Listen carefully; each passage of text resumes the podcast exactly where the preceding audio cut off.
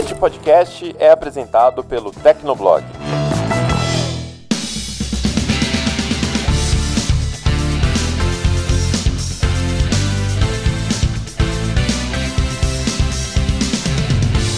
Olá, ouvinte! Seja bem-vindo! Está começando mais um episódio do Tecnocast. Eu sou o Thiago Mobilon. Eu sou o Paulo Riga. Eu sou o Lucas Braga. E eu sou o Emerson Alecrim. A Lei Geral de Proteção de Dados, ou LGPD, foi adiada mais uma vez, deve entrar em vigor só em 2021. Então, nesse episódio, a gente explica os motivos que levaram a mais um adiamento, né? E no segundo bloco, a gente fala sobre os resultados financeiros do primeiro trimestre das principais empresas de tecnologia. Já dá para ver ali o efeito do coronavírus, da pandemia, acontecendo ali na, na contabilidade.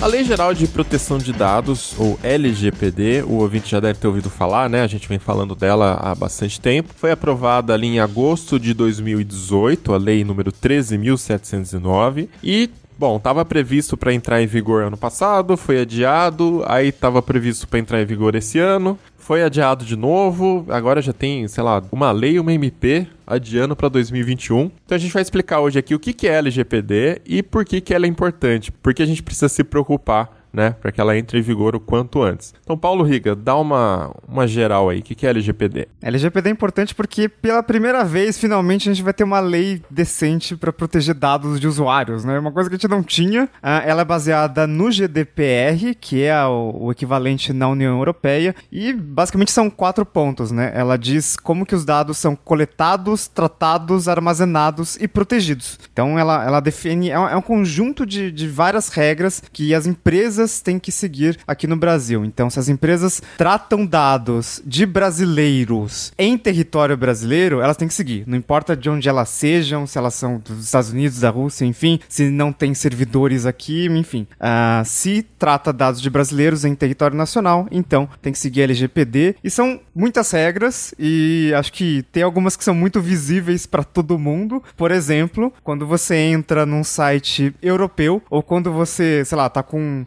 sei lá, quem viajou pra Europa, entrou em qualquer site com um IP da Europa, vem aquele monte de avisos de cookie. Sim. Né? Tipo, ah, você aceita você, você receber esses cookies pra a gente monitorar tal, tal, tal, tal, tal, tal, e é um aviso gigante. Enfim, isso é por causa da GDPR na União Europeia. E aqui no Brasil tem outros, outros fatores, por exemplo, que a gente não tinha até hoje, que é a questão dos vazamentos de dados, né? Existem regras para as empresas uh, divulgarem publicamente quando ocorrer um vazamento de de dado. É, o Riga falou aí de quem trata dados no Brasil, mas a lei também vale para empresas estrangeiras que coletam dados de usuários brasileiros e mandam esses dados para tratar lá fora, né? Então você pega Google, Facebook, é, Apple, se fizer Apple a gente acha que não faz, ela fala que não faz. Mas enfim, qualquer empresa que esteja atuando no Brasil, que colete dados de brasileiros, e aí não importa para onde ela vai mandar, ela está sujeita a LGPD. E se ela manda os dados para outro país,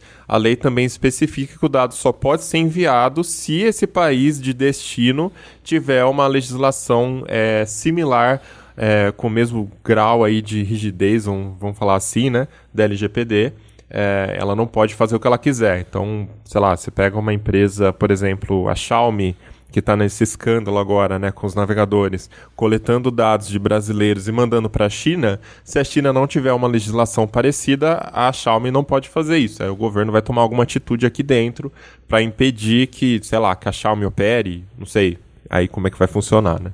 E essa é uma das razões pelas quais essa lei, essa, essa legislação é tão importante, né? Porque evita que as empresas, ou sei lá, até uh, organizações não governamentais, mas que têm algum tipo de atividade suspeita, é, use a, a falta de uma lei específica para isso para se é, desvirtuar de, de tratar com algum rigor essas informações de brasileiros, né? Porque ah, o que a gente mais vê no mundo jurídico são manobras, né? Então eles podem falar, olha, está acontecendo alguma coisa aqui no Brasil, mas os nossos servidores estão lá nos Estados Unidos, estão na Costa Rica, sei lá. E aí sempre tem essa manobra, né? Então se você tem uma lei específica para isso, você consegue evitar que as empresas fujam desse tipo de obrigação de a proteger lei... os dados do usuário. É, a lei ela já prevê também algumas punições, né? Então pode ser só uma advertência ou pode ser uma multa de 2% sobre o faturamento vazamento anual da empresa que está é, coletando dados, tratando dados sem autorização explícita do usuário, né? Esse caso da Xiaomi que eu citei é um pouquinho mais difícil, né? Porque a Xiaomi não tem uma operação baseada no Brasil, então fica mais difícil você aplicar uma multa, né? Por exemplo, Google tem, Facebook tem, então aí o governo consegue autuar.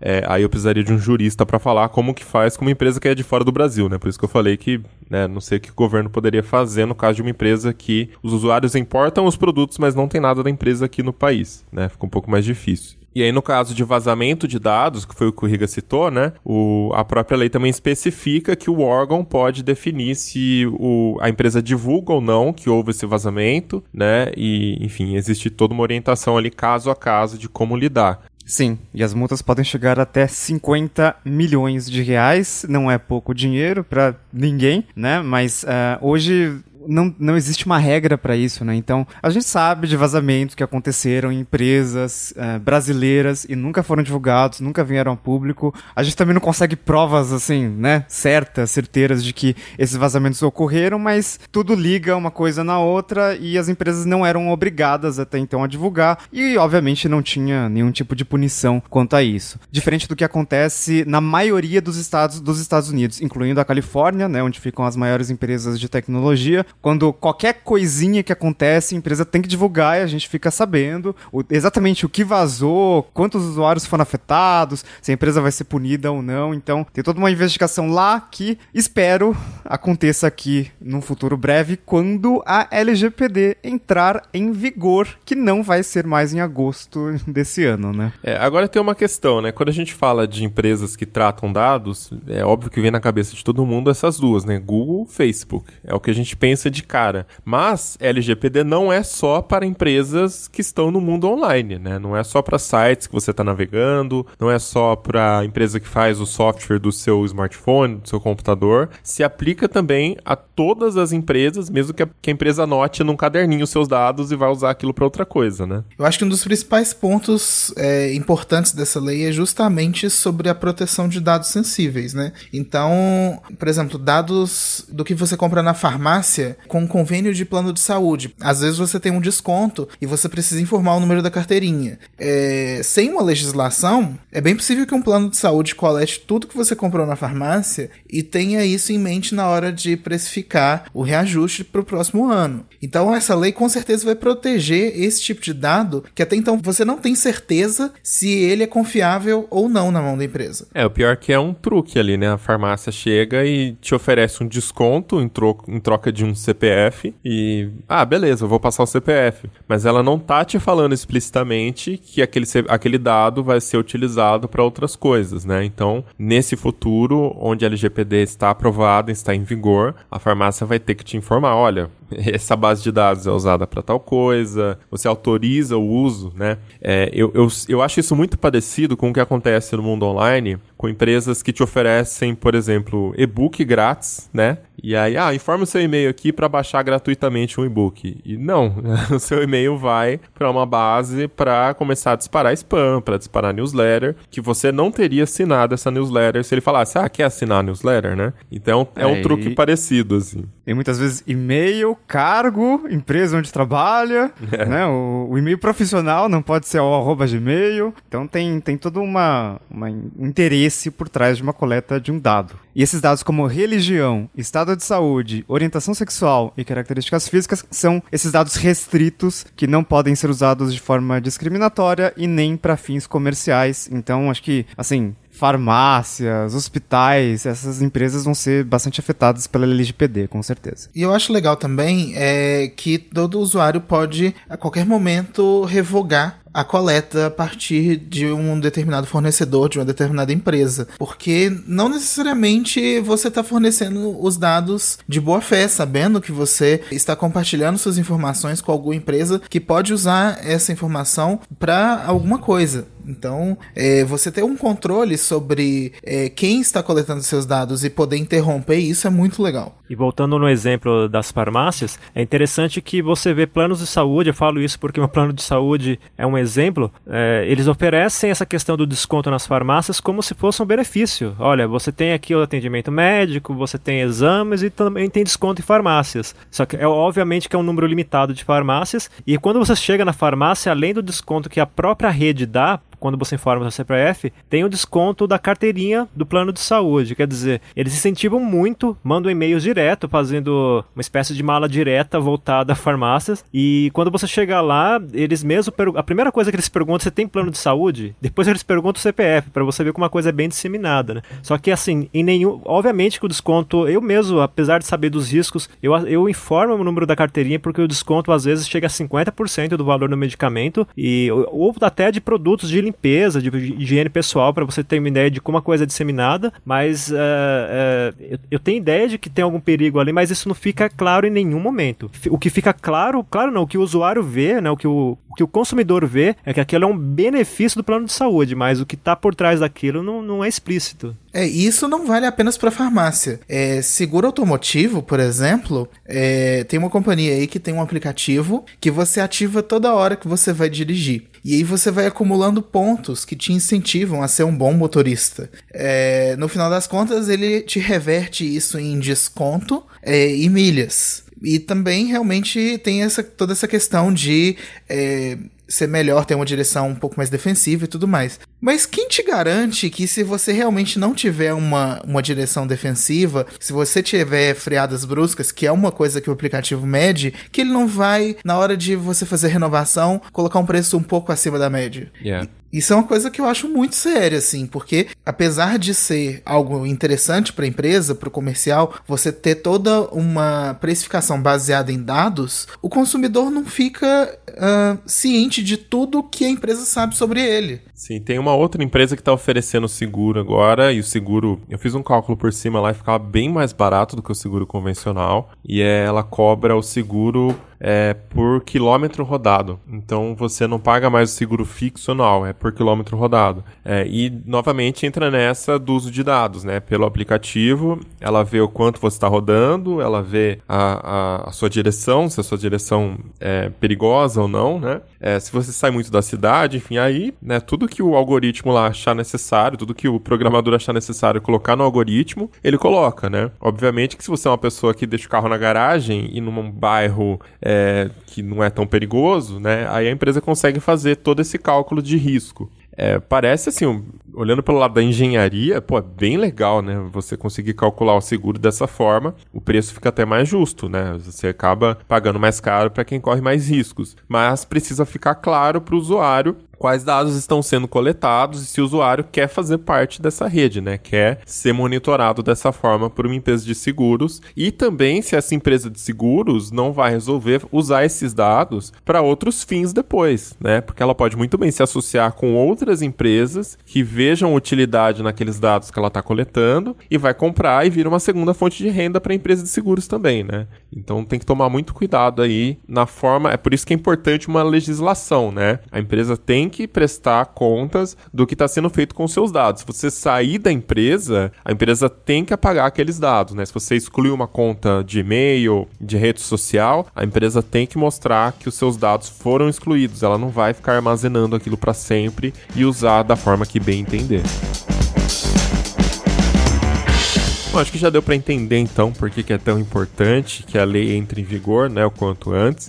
Mas acontece que a gente está num momento um pouco atípico, né, uma quarentena. Isso dificulta um pouco para as empresas conseguirem implementar o que elas precisariam implementar, né, as mudanças que todas as empresas vão ter que é, fazer, revisar aí seu modelo de negócios. Uh, e aí que aconteceu é que no Senado, no começo de abril, eles aprovaram um projeto de lei que adiava a data para entrar em vigor a lei para janeiro de 2021.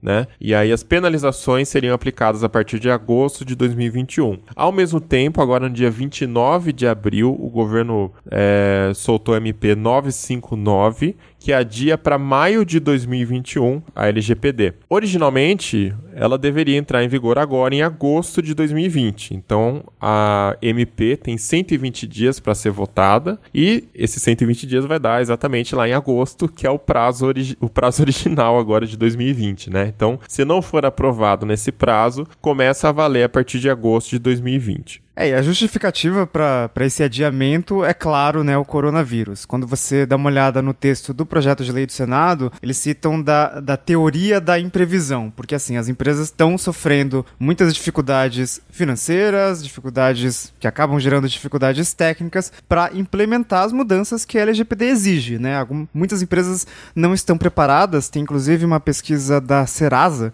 que diz que é, é uma pesquisa do final do ano passado, então talvez esse número tenha diminuído mas assim, 85% das empresas brasileiras não estavam preparadas para atender todas as regras da LGPD. Eles entrevistaram C-levels, diretores e tal. Então é uma coisa que, assim, vai demorar um pouquinho e pelo projeto de lei do Senado, justamente por causa dessa dificuldade, foi necessário, eles julgam necessário adiar aí pro ano que vem e não entrar em vigor esse ano. E até pelo lado do governo também, porque é, a existência da LGPD exige toda a necessidade de uma autoridade nacional de proteção de dados. Então tem toda a questão de se o governo conseguiria criar uma entidade do zero exatamente agora, num período em que todos os esforços estão voltados para o combate à disseminação do coronavírus. E um detalhe que é preocupante no médio ou longo prazo é que, assim, você tem esse adiamento, vamos supor que realmente vá para 2021, para maio de 2021, e, mas pode correr o risco de acontecer um outro adiamento, e depois um outro, porque a gente está no Brasil, né? E, então essas coisas são, não são raras de acontecer. E isso, essa, essa situação pode criar uma espécie de, de insegurança jurídica nas empresas, porque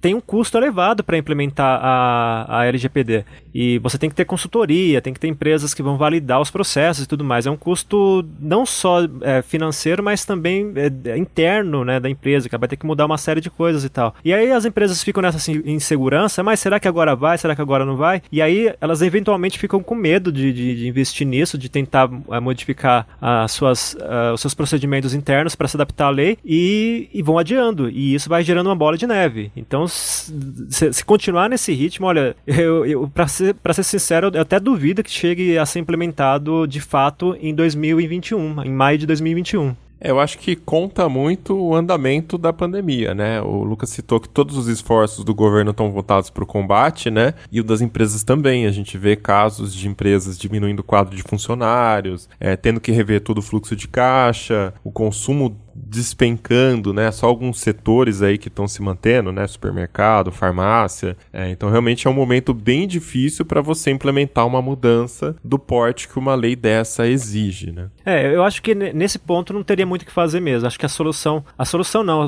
acho que a decisão mais acertada é realmente adiar, dar um, dar um prazo para as empresas respirarem, até porque a gente não sabe exatamente quando esses efeitos da pandemia vão acabar, então não sabe as consequências ainda. A gente tem uma noção do que pode acontecer, mas ainda não está muito claro claro tudo. Então é melhor realmente esperar as coisas acontecerem. Agora, a questão é que uh, eu fico com uma impressão de que, embora essa seja uma boa razão para o adiamento, eu tenho a impressão de que também tem um pouco de desculpa, sabe? Porque é, a gente já viu isso acontecer com outras leis. Vão adiando, vão adiando e sempre eles pegam um, um motivo ou outro para usar como justificativa. Eu não estou dizendo que agora é inválido, que a questão da, da pandemia é inválida, mas que talvez, será que se o assunto tivesse sido tratado com mais seriedade desde o início, agora, nesse momento, já não estaria pronto para isso. Quer dizer, tem uma questão também que é, usando o português mais comum, dá a impressão que tem um pouco de enrolação também. É, teve até aquela medida provisória que relaxava um pouco mais os prazos e a obrigação de resposta dos pedidos de lei de acesso à informação. Essa MP caiu pelo, pelo Supremo agora há pouco, que a justificativa era justamente que, durante a pandemia do coronavírus, alguns funcionários foram para trabalhar em casa e não teriam acesso a arquivos físicos, mas o próprio Supremo considerou que a própria lei de acesso à informação já prevê um adiamento em caso de busca manual ou que precise ou que necessite de alguma resposta e um prazo de busca maior,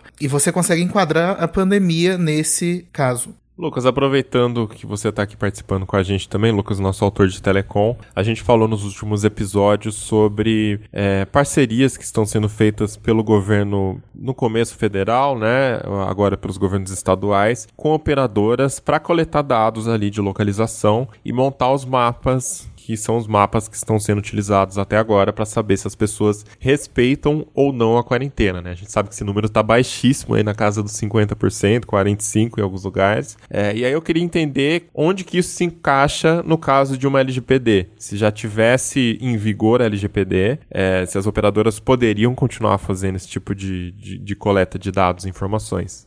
Bom, no caso do mapa de calor, é, as operadoras já citam que essa medida já se enquadraria na LGPD, porque não se trata de um dado individual de cada linha, de cada chip ativo, né? Seria realmente um mapa de calor é, utilizando dados de manada. A partir do momento que você não trata individualmente, não tem exposição de ninguém. As operadoras mesmo já falaram que isso não fere a LGPD, mesmo antes da lei é, estar em vigor ou não. É, e esse tipo de localização também é utilizado utilizado na Europa que tem um LGPD em funcionamento. É, aqui no Brasil, a gente tem um monitoramento feito em parcerias com os governos de estado e as prefeituras. O governo federal suspendeu o acordo com as operadoras é, para uma esfera nacional. Os dados de mapa de calor estariam disponíveis numa nuvem do setor público, que aí todas as prefeituras e estados poderiam acessar sem a necessidade de um acordo individual com cada operadora. Então, não tem uma justificativa sobre ah, que o problema a gente precisa barrar esse monitoramento por questões de privacidade. Porque, assim, a gente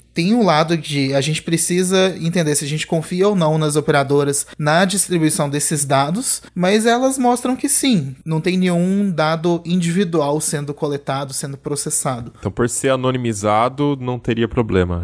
É, é basicamente é isso. É, essa é a minha leitura da, de toda a situação. Na Itália, por exemplo, eles usam monitoramento por mapa de calor. É, Milão foi uma das cidades com menor índice de isolamento social, e mesmo assim, a Itália Itália é membro da União Europeia, então ela precisa seguir o GDPR, que é a lei do grupo da União Europeia, que é basicamente a mesma ou bem parecida com a lei brasileira. Só para o ouvinte entender, então, no último episódio a gente falou sobre a parceria de Apple e Google, né? Um sisteminha onde você teria que habilitar ou não se você quer participar da, do compartilhamento ali de informações, né? De com quem você teve contato através do Bluetooth do celular. E essa configuração seria mais fácil porque está no seu smartphone, você vai nas configurações, habilita ou desabilita. Com o LGPD, na teoria, deveria funcionar dessa forma para tudo que for dado é, específico do usuário, né? Se a, se a empresa quer usar uma informação sua, você precisa ir lá e dar o opt-in, aprovar que o dado seja né, tratado pela empresa. É, eu só queria até puxar uma curiosidade que teve um cliente da TIM que processou a operadora pedindo para que interrompa o monitoramento uh, em massa, mas no final das contas a justiça definiu que não, as operadoras poderiam continuar coletando os dados de usuário, mas deveriam retirar a movimentação de quem processou. O autor do processo alegou questões de privacidade, mas no final das contas, com o processo ele deixou público seu próprio número de celular e outros dados que, enfim, não eram públicos até então.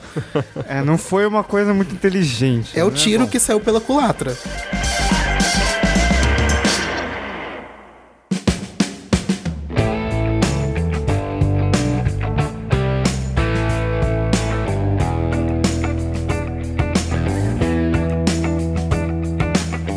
No episódio 141 do Tecnocast, a gente falou sobre o impacto da, da pandemia até então na indústria de eletrônicos, né? Trouxemos dados aí da reportagem do nosso repórter Vitor Hugo Silva, onde ele, fala, ele falou com Multilaser, falou com algumas empresas do setor e, enfim, falou sobre as quedas nas vendas e tudo mais.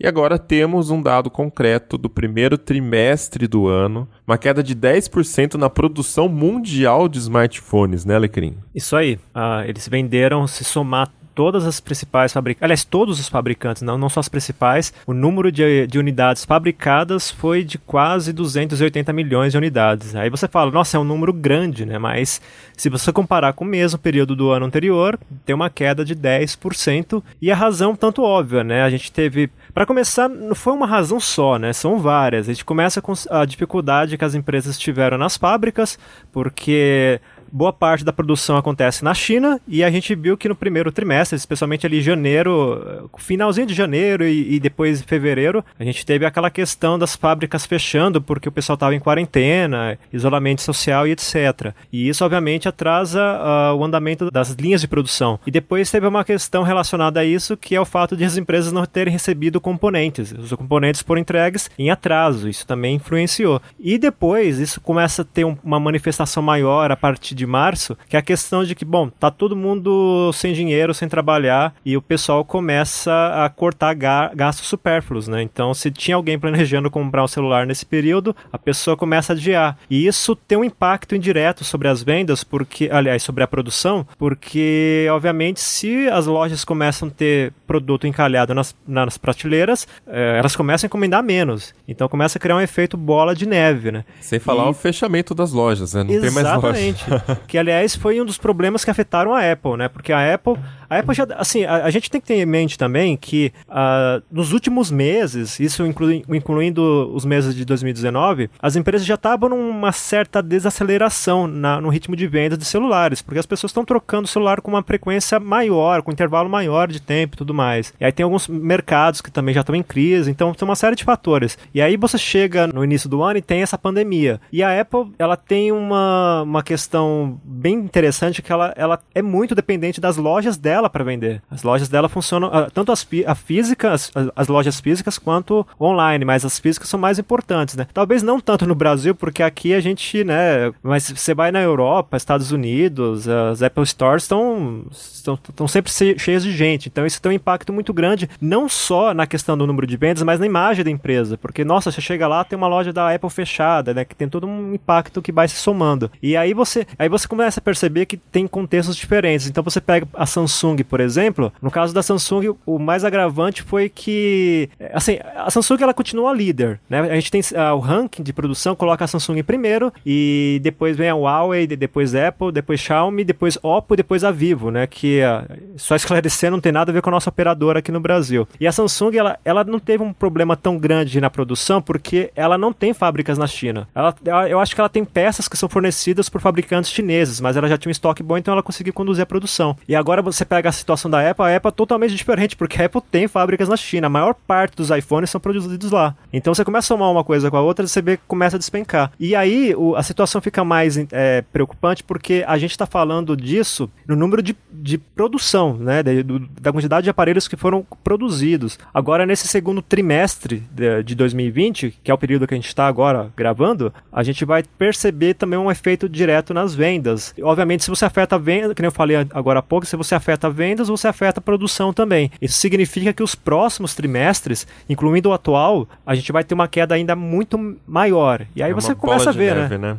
Exatamente. E aí você começa a ver isso sentindo não só na China, que é o principal mercado, eh, que é o principal polo de produção, mas também no Brasil, né? A gente já viu as empresas brasileiras de, de, de eletrônicos falando que estão com dificuldade. Depois você vai pegando é, Vietnã, que é onde a, a, Samsung tem fábrica também. Quer dizer, vai, vai virando uma bola de neve e a situação fica desesperadora. No primeiro trimestre, a gente teve basicamente paralisação. Então, é fechamento de loja, fechamento de fábrica, as pessoas parando de trabalhar, né? Parando parando de produzir, consequentemente não estão trabalhando, consequentemente não estão tendo receita, salário, né, redução até no, no salário. Isso vai ter impacto agora nos próximos meses, porque mesmo que fábricas voltem a abrir de forma controlada, a China está começando a reabrir algumas coisas agora que conseguiu controlar a, a primeira onda, né, do contágio, mas as pessoas não estão com tanto dinheiro, né? Elas ficaram paradas em casa gastando o pouco que tinha de reserva quando tinha alguma reserva. Então agora o que a gente vai ver é uma diminuição na demanda. Então isso também diminui novamente a produção,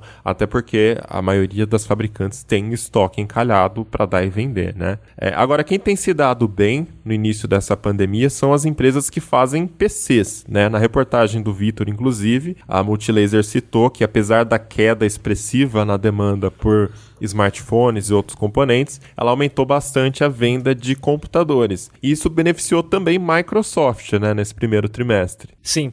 A Microsoft fez, olha, ela teve uma receita no primeiro trimestre de 35 bilhões de dólares e um lucro de quase 11 bilhões, né? Foi de 10,8 bilhões de dólares. Cara, é uma margem de lucro enorme assim. E a própria companhia reconhece que a demanda por PCs nesses três primeiros meses é que porque assim, tá, tá todo mundo fazendo home office, então o pessoal começa a comprar com, computador para trabalhar em casa, as empresas começam a fornecer computador para os funcionários e tudo mais. E ela própria reconhece que essa essa arrecadação dela foi beneficiada pelo aumento das vendas de licenças do Windows. E você também pode levar alguns outros fatores em conta, por exemplo, o Office 365, que agora na verdade é Microsoft 365. É, a, a, Microsoft revelou que eles chegaram ao final de março com quase 40 milhões de assinantes.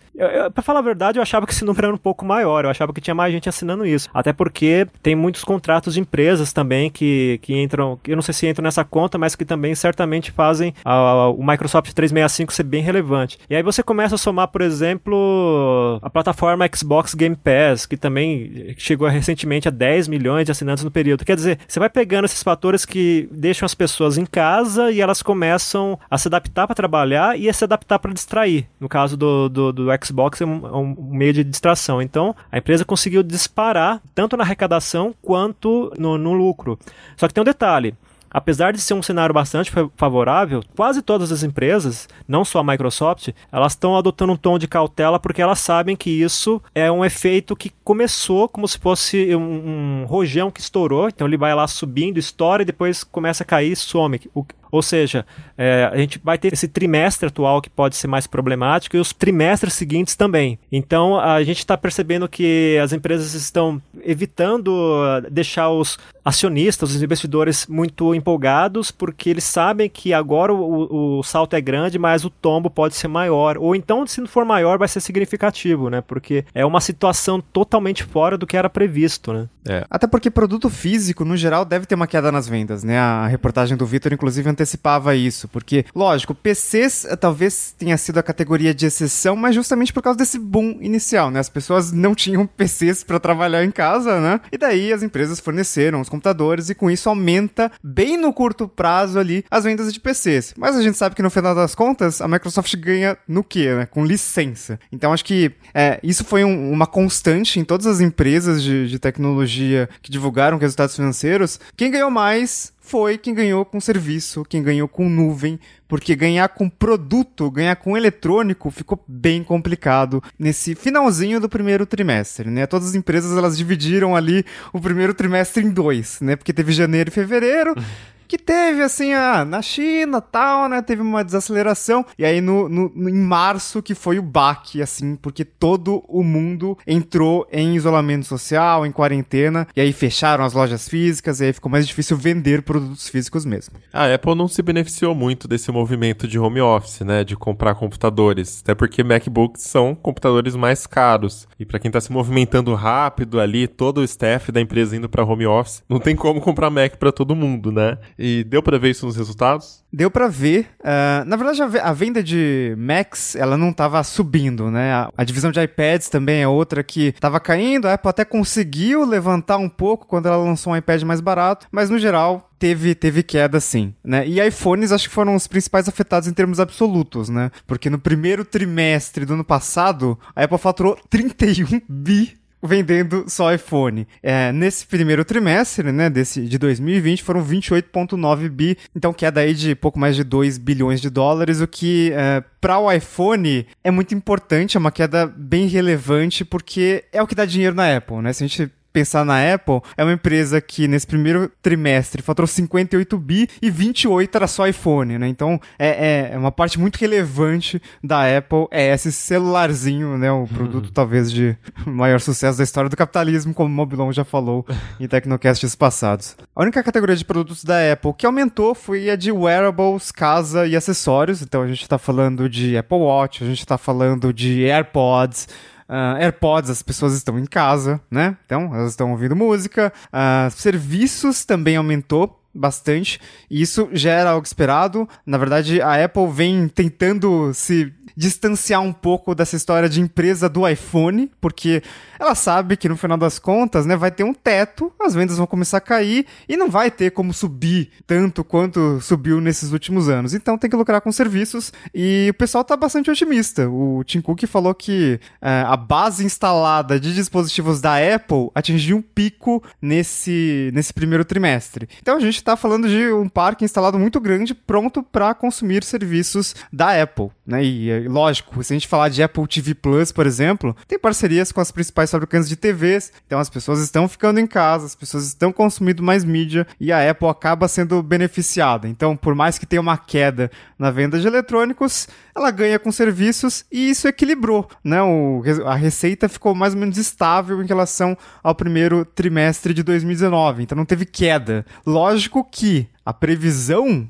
era entre 66 e 67 bi. Mas assim, é. foi até que bom, né? Uhum. Os analistas estavam esperando até menos. Então, na, até que assim, eles conseguiram ser bem resilientes até. A receita ficou meio por cento acima do ano passado e o lucro caiu 2,7%, é isso? Isso aí. Você citou serviços, né, Riga, como uma categoria que a Apple conseguiu crescer bastante. E uma empresa que, bom, vende muitos serviços, tem muitos serviços né, na, na conta aí, é o Google. Né? Apesar da parte expressiva de publicidade, ela tem vários serviços também por assinatura. E isso fez diferença na receita dele, da, da Alphabet, no caso, no primeiro trimestre? Com certeza, acho que foi o que meio que salvou os resultados, né? Porque é uma parte muito relevante dessa receita de serviços do Google é G Suite. Né? Então, Gmail para empresas, Google Meet, né? serviço de reuniões em vídeo. Então, o faturamento dessa divisão de cloud do Google subiu 52%. Nossa. Então, assim, é, é, é, é, muita coisa. E no caso de Amazon, 80% do lucro da Amazon é nuvem. Então, claro que a Amazon tem um faturamento gigante, né? No final das contas, é uma empresa varejista, mas que dá dinheiro mesmo e ajuda a engordar o lucro é o AWS. Então, essas empresas que, que investem em nuvem e tal, Microsoft também foi um exemplo, elas se beneficiaram porque tá tudo caindo, mas as pessoas estão em casa e estão usando mais infraestrutura de nuvem, né? Agora, o Google já falou que, assim, no próximo trimestre, no caso esse, né? Não vai ser muito fácil, porque 82% da receita do Google é publicidade. É uma empresa de publicidade. O buscador ali é só uma desculpa, eles fazem muito bem o produto, mas é, é um serviço para vender publicidade. E aí, no final de março, eles já notaram que assim despencou a receita com anúncios. E nos próximos meses, com certeza, vai ser pior.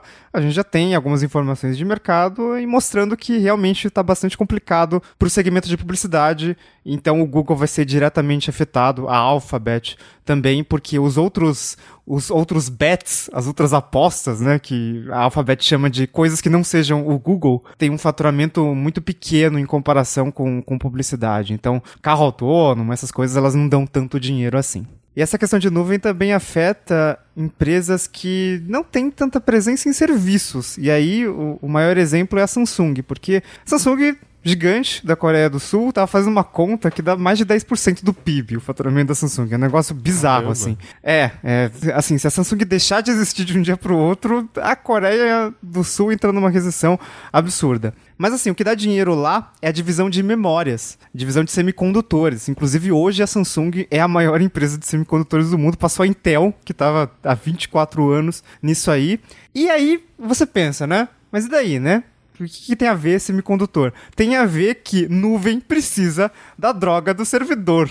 Uhum. E as empresas investiram muito nisso. Então, compraram muitas memórias. As empresas continuaram investindo em infraestrutura de 5G, que é uma área que a Samsung também está forte nisso. Então, as vendas de celulares caíram. A Samsung já falou que a demanda caiu, vai continuar caindo, mas essa divisão de memórias segurou Uh, o faturamento da empresa e não teve queda, né? Teve, teve um aumento até de 6% no faturamento, o lucro operacional subiu 3%. Então, no primeiro trimestre, não, não foi tão ruim para a Samsung é uma das poucas empresas aí que, em conjunto com a Microsoft, né, que teve um aumento nos dois indicadores.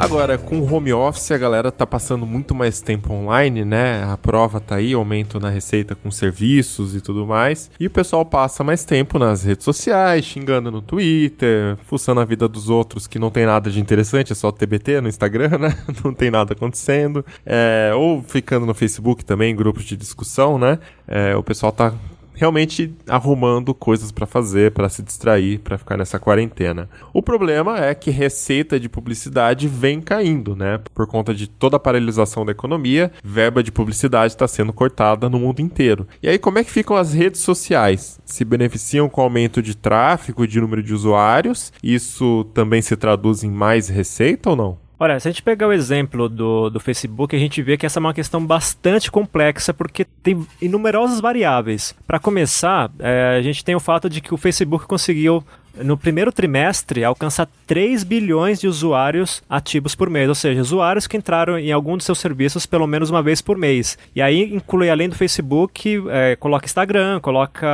WhatsApp. WhatsApp, o Facebook Messenger, que tem crescido também bastante, especialmente para vídeos. Então, se você, se você deixar só o Facebook, fica em 2,6 bilhões de pessoas. É, esse é um número impressionante. Só que tem um detalhe, a gente entra nessa questão dos, dos ganhos de com publicidade, né? Porque uh, o Facebook relata que no principalmente em março, o, a, a, receita com esse segmento despencou. E aí, no comecinho de, de nas duas primeiras semanas ali de, de abril, eles começaram a ver uma melhora e que, que manteve no resto do mês. Só que eles estão sendo claros, olha, melhorou a situação um pouquinho, mas não voltou ao nível de antes. Então a gente está tendo um número de usuários crescente, mas que não está sendo compens necessariamente compensado pelo aumento de receita.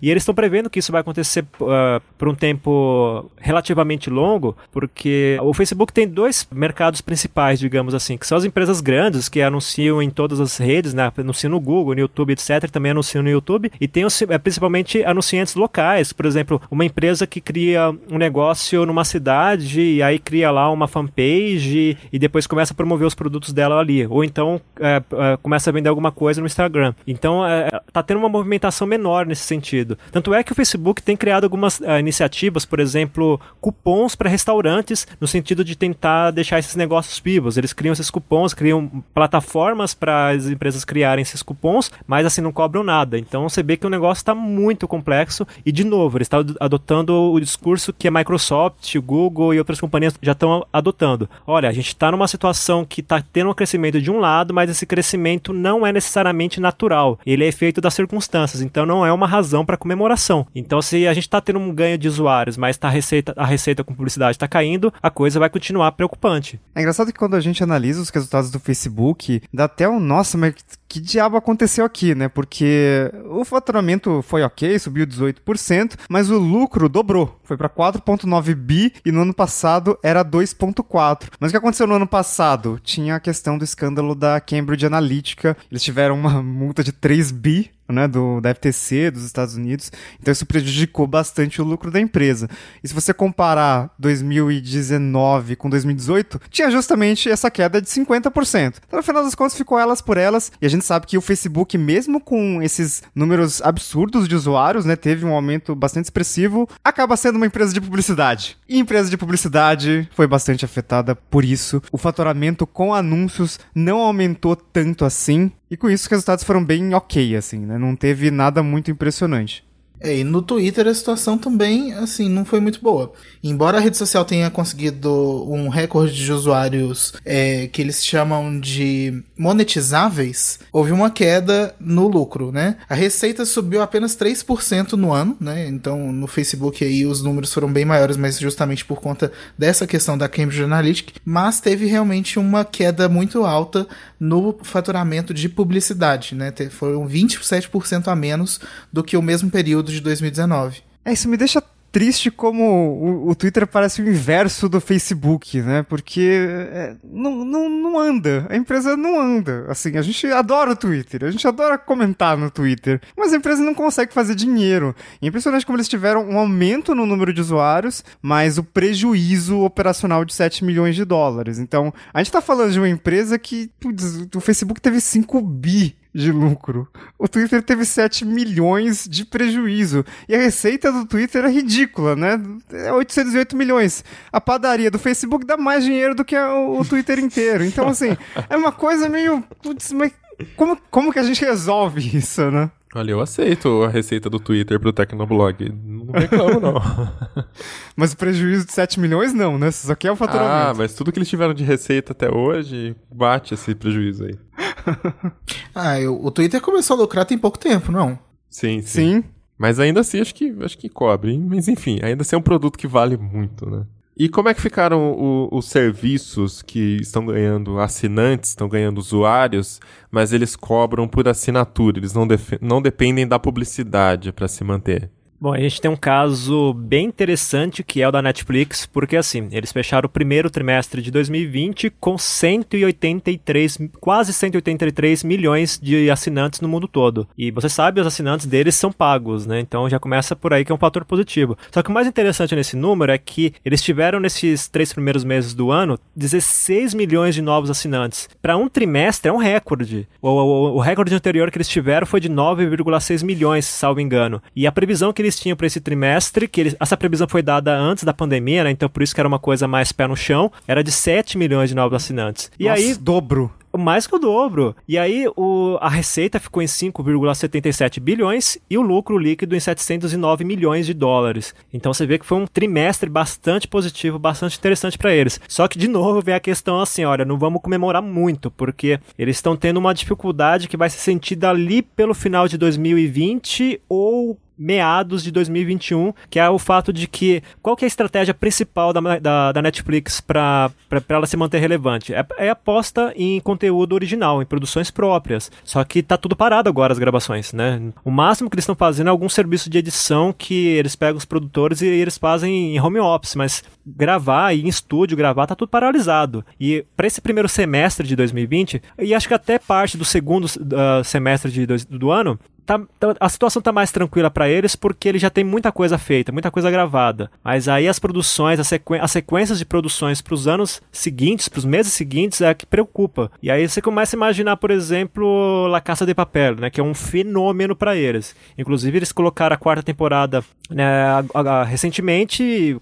Eles não divulgaram números, se não me engano, não divulgaram, mas com certeza foi um grande sucesso. Tanto é que o pessoal já comenta que tá esperando pela próxima temporada. Meu Deus, mas... eu não consegui passar do segundo episódio episódio da primeira temporada. Mas é, é então, mas é um fenômeno, cara. Sim. Um negócio assim. Sempre tá naquele top 10 ali de, de séries mais assistidas. Porque, assim, tem toda uma questão, além da, da, da questão da, da, produção, tem toda uma. É, a série conversa com a, com a situação de muito. a percepção que as pessoas têm da, das suas próprias economias, né, dos países. Então, é uma coisa que acaba envolvendo por isso. E, mas imagina, você tem uma programação pré-feita e essa programação vai ser afetada porque a gravação teve que ser adiada. Mas não foi só uma série. São filmes, são todas as séries praticamente que estão sendo adiadas. E aí uh, você corre o risco de tentar apressar as coisas e o resultado não ser interessante, né? E é isso acaba queimando o filme da Netflix, por exemplo. Então, de novo, eles entraram naquela coisa de que, olha, é, vamos manter o pé no chão. Tanto é que agora, para esse trimestre atual, eles estão falando que a previsão é de crescimento de 7,5 milhões de assinantes, ou seja, volta à normalidade. Então, os 16 milhões que eles conseguiram no primeiro trimestre é porque estava todo mundo em casa, todo mundo meio que apavorado e querendo uma forma de distrair. E aí eles, é, eles falam: olha, é um crescimento interessante, valeu a pena, é muito bom que isso tenha acontecido, mas de novo, não é um crescimento natural. Então, não contem muito com isso para os próximos meses. Inclusive, vou deixar uma dica aqui, já que a gente está falando de Netflix: assistam Afterlife, uma série entrou recentemente no catálogo. É curtinha, acho que seis episódios no primeira temporada, a segunda também é curtinha. Já já tô terminando, vale vale muito a pena. Agora interessante que esse aumento no número de serviços de mídia parece ser aumento dos serviços de TV, né? Porque se a gente pega Spotify, que é o serviço de música, líder e tudo mais, até teve um aumento de, de, de número de usuários, mas em alguns países, os primeiros ali que foram afetados, né, Espanha, Itália, eles tiveram até um declínio de usuários. E tem uma coisa interessante no relatório do Spotify, que eles dizem que o consumo de música em carros, em wearables, etc., diminuiu. Por motivos óbvios, né? Ninguém tá saindo de casa. Mas aumentou 50% em TVs. então, as pessoas estão usando mais as TVs dentro de casa. Uh, deve, deve ter um aumento no número de vendas de TVs, até, quem sabe. Mas... Uh, não se repetiu o sucesso da Netflix no Spotify. Né? Teve até um lucrozinho ali, mas a gente sabe que Spotify ainda não é aquela empresa que dá muito dinheiro. É que tem muita gente que acha que o Spotify é um pouco meio supérfluo, né? Se você consegue escutar a música no YouTube que é de graça, para que, que você vai pagar R$16,90 por mês para escutar a música? Muita gente não entende o benefício de ter um aplicativo é, dedicado para música que você consiga usar no celular, é, que você consiga minimizar o aplicativo no celular e a música continua tocando. Então, é, o vídeo não, o vídeo já é um pouco mais diferente. No YouTube a gente tem muito conteúdo, tem conteúdo bem produzido, mas tem muito conteúdo amador também. Agora, conteúdo de entretenimento, séries que duram duram pelo menos 20 minutos é algo raro na plataforma do Google. Tanto é que a gente percebe que o Spotify mantém um preço baixo no Brasil de R$16,90 pelo plano premium para uma pessoa só, e esse preço está assim há muito tempo. Eu acho que eles já queriam ter aumentado faz tempo, mas é justamente porque tem essa percepção que é um serviço que não vale muito a pena, que é su supérfluo, então eles mantêm o preço baixo para a pessoa falar, ah, vou, vou, manter assinando porque é barato, e também tem uma preocupação deles em manter um, uma estratégia de, olha, vamos captar a gente primeiro, vamos aumentar a base de assinantes e depois a gente pensa no lucro. Que é o que eles estão fazendo, inclusive, com base nessa questão do, dos assinantes gratuitos, né? Teve vários investidores da, da, da, do Spotify que falou, olha, a gente podia cancelar isso porque a gente está perdendo dinheiro tal. E eles falam, não, a gente precisa manter essa base de assinantes gratuitos porque eles é que atraem assinantes pagos. Então a gente, precisa usar isso como um trampolim. Só que aí o efeito disso é, é, refletido diretamente nos números financeiros, né? A empresa teve nesses três primeiros meses do ano uma receita de 1,85 bilhão de euros, tá? Quase 2 bilhões de dólares. E como o Riga falou, teve até um lucro, mas muito pequeno, né? Ficou em 1, 1 milhão de dólares. Para uma empresa do porte do Spotify é praticamente nada, né? Mas é melhor do que dar prejuízo, né? Mas assim, a situação deles ainda é bastante desconfortável, até porque tem outros fatores envolvidos, como a questão do licenciamento de conteúdo, né? Você precisa pagar os, os artistas e tudo mais. E eles estão investindo muito em, em podcasts. É, eles tiveram, nesse, também nesse, nesse, primeiro trimestre, eles alcançaram um milhão de, de podcasts dentro da plataforma. Então eles estão investindo muito nisso, só que tem a questão também de que não parece dar um retorno financeiro a esse tipo de conteúdo. O que o podcast está fazendo na, na, no Spotify no momento é aumentar a base de conteúdo diferente, de conteúdo original, para servir como se fosse um diferencial do, da, da, plataforma. Então, em termos financeiros, o Spotify está tá numa situação meio delicada ainda. Não está ruim, mas está meio delicado. Então é isso, vamos chegando ao final de mais episódio do Tecnocast. Manda pra gente seus comentários na comunidade, comunidade.tecnoblog.net, por e-mail tecnocast.tecnoblog.net ou pelo Twitter, pode marcar lá, arroba tecnocast ou hashtag tecnocast que a gente lê no próximo episódio. Se você quiser conversar com a gente nas redes sociais, em todas elas, eu sou arroba mobilon, arroba paulo riga, arroba lucas braga, e arroba ealecrim. A gente fica por aqui, voltamos com outro episódio na semana que vem. Até lá. Tchau, tchau. Tchau. Falou.